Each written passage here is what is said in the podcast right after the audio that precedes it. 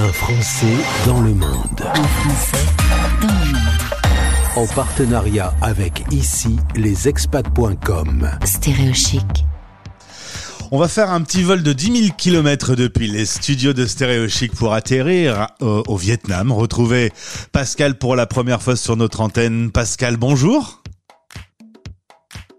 Bonjour.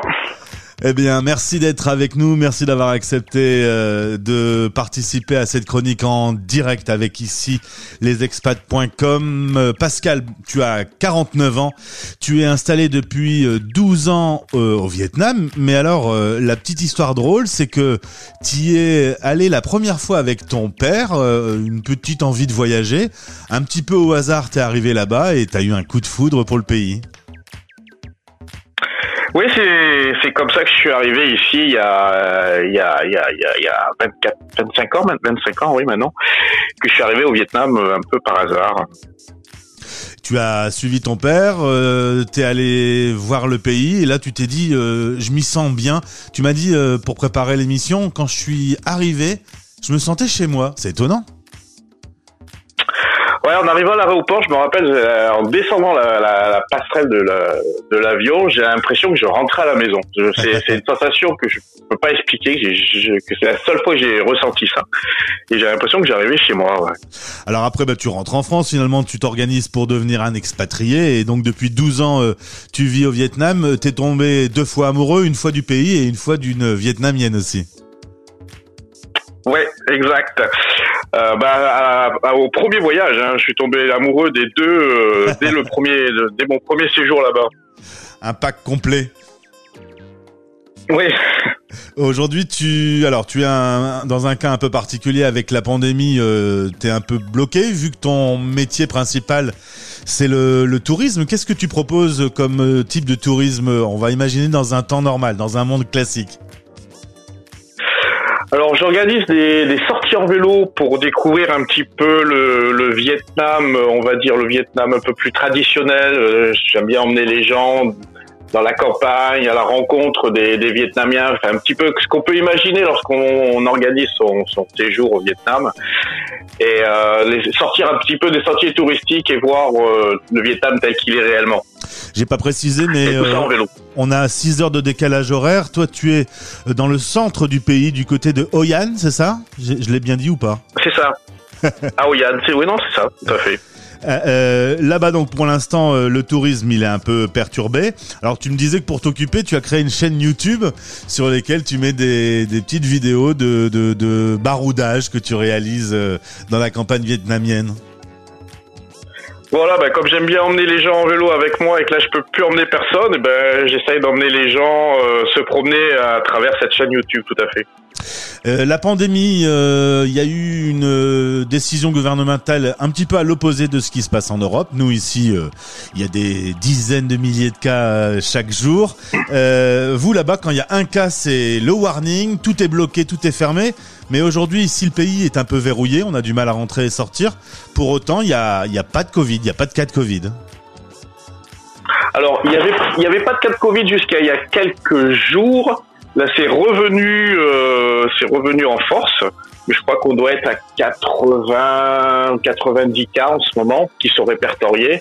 Mais dès qu'il y a des, des cas qui sont qui sont recensés, ben immédiatement ils retracent tous les gens avec qui ils ont été en contact et euh, les gens sont mis en quarantaine et qui est euh, chez eux ou dans des dans des lieux spéciaux. Et euh, quand c'est à la maison, ben, les gens respectent. Ça, C'est monde vraiment fait attention et surtout de, de contaminer personne. Euh, Pascal, pour info, hier, il y en a eu 26 000 rien qu'en France. hein. Donc tu vois un peu la différence, c'est une approche complètement différente. Tu me dis que du coup... Je, euh, sur- je- je suis pas du tout sûr de moi sur les chiffres. Il y en a peut-être un petit peu plus, mais on reste sur euh, sur euh, sur euh, quelques centaines de toute façon. C'est ça, dans tous les cas, c'est très peu. Mais euh, cette politique de euh, retenir euh, les, les cas le plus haut possible pour que le virus ne se propage pas fait qu'aujourd'hui, vous avez une vie normale. Tout est ouvert. Ah, on vit totalement, tout à fait, on vit, on vit tout à fait normalement. On va au restaurant, on va au cinéma, même s'il n'y a pas beaucoup de films qui sortent, mais ça c'est un autre sujet. Euh, il y a des, il y a des événements qui sont organisés. Enfin, c'est la, la, vie est vraiment absolument euh, normale. Tu pourrais me décrire un peu ce que tu vois là autour de toi? C'est quoi ton décor alors que moi je suis dans une ville aux maisons de briques rouges? C'est quoi toi autour de toi? Alors là, ben là, je suis chez moi. Ben alors si je regarde par le par le jardin, euh, bah, j'ai une, une rue c'est tout des petites maisons, il n'y a pas de building, euh, il y a un petit terrain vague à côté euh, euh, qui a en attente de sûrement de recevoir de nouvelles maisons plus tard parce que c'est en plein plein développement. Et il y a, y, a, des arbres. Là, je suis pas au bord des rivières, mais ça m'arrive de temps en temps. Tu me disais que au début, tu avais un petit peu de regret de pas manger euh, de la bonne bouffe française, mais qu'au final, aujourd'hui, tu as su t'organiser, tu as trouvé de quoi acheter des, des matières premières là-bas? Oui, c'est vrai qu'avant, la, la, la, nourriture occidentale était moins répandu. Euh, maintenant, on trouve absolument de tout à tel point qu'il n'y a pas si longtemps, je me suis fait une petite raclette qui faisait un peu froid ah et on s'est fait une raclette euh, à la maison. Donc, on trouve vraiment, vraiment de tout. Quand tu dis qu'il faisait froid, il faisait 20 degrés, quoi. Ah, la nuit, c'est descendu jusqu'à 14. Ah oh, mon Dieu, c'est très froid. Alors oui. tu me disais cette année, malheureusement, euh, la nature est un petit peu mauvaise. Beaucoup de typhons.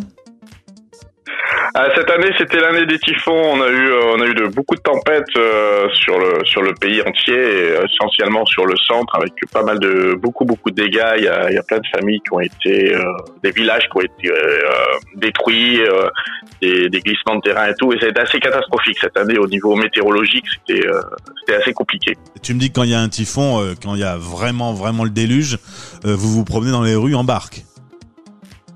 Alors, c'est après le déluge qu'on se promène en rue dans les barques, parce que quand il y a le déluge, on est euh, enfermé chez soi, euh, calfeutré pour euh, éviter de, de, se recevoir une tuile ou quelque chose ou pour se protéger.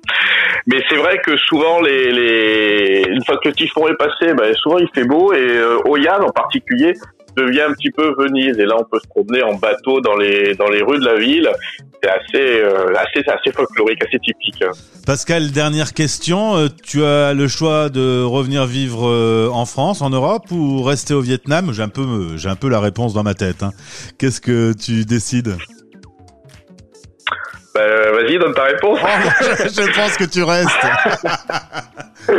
Bonne réponse, exactement. Non, non, je, je, je pense que je, je, pour être honnête, je pense que si je devais revenir habiter en France, j'aurais du mal à me réacclimater à la vie qu'on peut avoir chez nous. En tout cas, j'espère te retrouver prochainement sur euh, cette antenne. Merci Pascal d'avoir été en direct avec nous ce midi. Ben, c'est un grand plaisir. Merci encore de m'avoir accueilli. Puis oui, j'espère à bientôt. À bientôt. Un Français dans le monde. En partenariat avec ici, lesexpats.com.